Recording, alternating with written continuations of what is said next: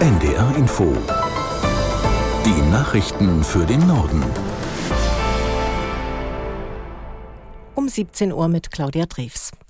In Niedersachsen ist die Hochwasserlage weiter angespannt. Allerdings gehen die Pegelstände in einigen Landkreisen momentan leicht zurück oder bleiben zumindest gleich. Tausende Helfer sind weiter im Einsatz. Aus Hannover Kai Rake. Die Hochwasserlage bleibt in einigen Regionen Niedersachsens kritisch, unter anderem in Pferden im Kreis Celle sowie in Lilienthal im Landkreis Osterholz. Dort dürfen Deiche nicht betreten werden. In Hatten im Kreis Oldenburg hat die Bundespolizei ja sogar per Hubschrauber riesige Sandsäcke abgeworfen, um den Deich zu stabilisieren. Und das ist offenbar erstmal gelungen. Evakuierte Anwohner können nach Auskunft der Gemeinde voraussichtlich am Sonntag wieder in ihre Häuser zurückkehren. Trotzdem gilt landesweit, dass man die teils stark aufgeweichten Deiche weiter im Auge behalten muss. Denn nach Auskunft des Landesbetriebs NLWKN sind die Hochwasserrekorde vielerorts überschritten worden. Israel hat in verschiedenen Teilen des Gazastreifens weitere Ziele bombardiert. Die Armee sprach von heftigen Gefechten mit Terroristen. Aus Tel Aviv Jan-Christoph Kitzler. Vor allem im mittleren und südlichen Gazastreifen wurden die Kämpfe zuletzt ausgeweitet. Dorthin wurden in den letzten Tagen zusätzliche Bodentruppen entsandt. Das von der Hamas geführte Gesundheitsministerium gibt die Zahl der Toten inzwischen mit mehr als 21.000 an. Demnach gibt es über 55.000 Verletzte. Die Zahlen werden unter anderem von den Vereinten Nationen übernommen, die davon ausgehen, dass rund 70 Prozent der Toten Frauen und Minderjährige sind.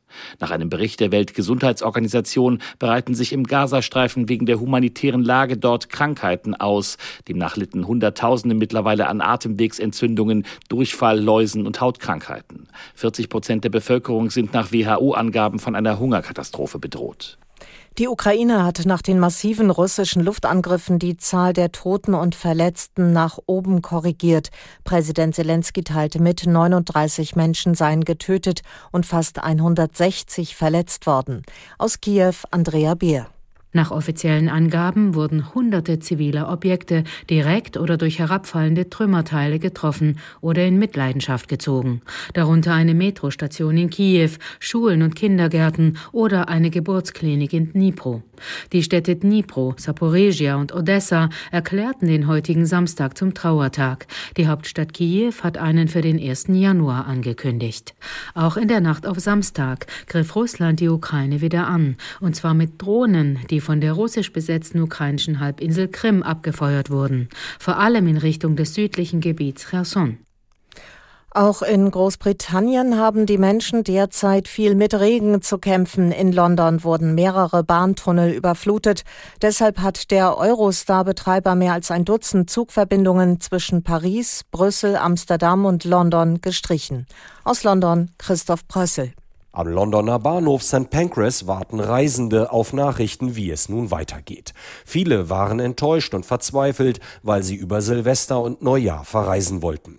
Der Grund für die Ausfälle in einem Bahntunnel zwischen London und der Küste ist Wasser eingetreten.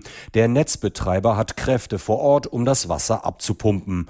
Noch ist unklar, wieso das Wasser eingetreten ist und wann der Tunnel wieder freigegeben werden kann. Auch andere Bahngesellschaften sind betroffen. Das waren die Nachrichten.